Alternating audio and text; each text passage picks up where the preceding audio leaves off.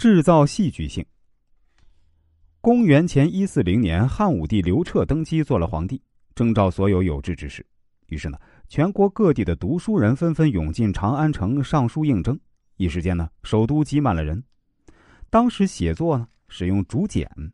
刘彻翻阅了堆积如山的竹简，但只有一篇自荐书深深打动了他。这个人因此获得了唯一的面见圣上的机会。此人便是智圣东方朔。靠着一封自荐书，东方朔成为幸运儿，开始了他一生的仕途。那封让东方朔在万人之中脱颖而出的自荐书的主要内容如下：我东方朔父母早亡，依靠兄嫂的抚养长大成人。我十三岁才读书，勤学刻苦，三个冬天读完了该读的书。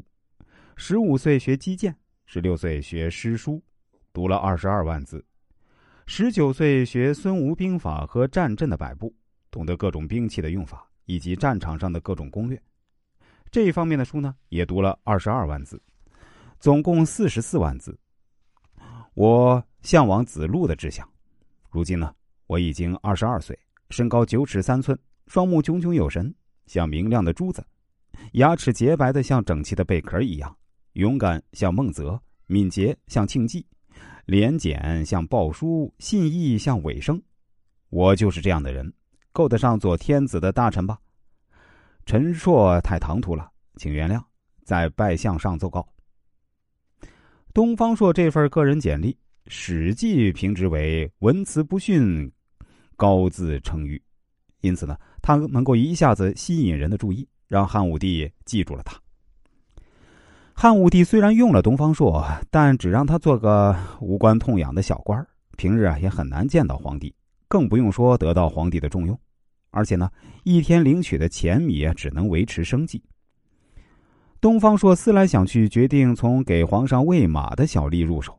一天呢，他借机向一般侏儒们说道：“你们死到临头了，还不知道吗？”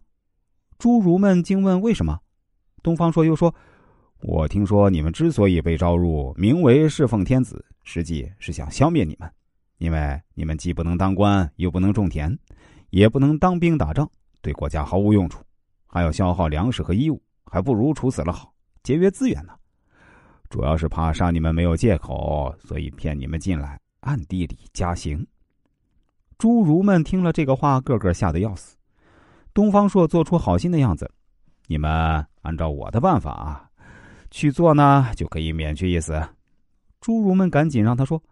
东方朔说：“你们必须等到皇帝出来，那时候呢，叩头谢罪。如果皇上问个中缘由，你们啊，就把这些事儿呢推到我东方朔身上，保管无事。”侏儒们信以为真，便苦苦等着汉武帝出现。等到皇帝出来，就一起到车驾前，跪伏叩头，泣请死罪。汉武帝莫名其妙，惊问是什么原因。众侏儒齐声说：“呃，东方朔传言说陛下要杀死我们，故来请死。”武帝说：“朕并无此意啊，你们先退下，待我亲自问问东方朔再说吧。”众侏儒拜谢而去。武帝立即让人召见东方朔。东方朔正愁没机会见到武帝啊，听到诏令，立即欣然赶来。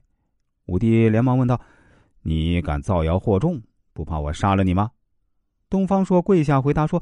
臣东方朔生故欲言，死故欲言。您养的侏儒个子小，每次领一份食物及钱二百四十文。臣东方朔身长九尺多，也得到同样食物，一份钱二百四十文，同样的吃穿用度。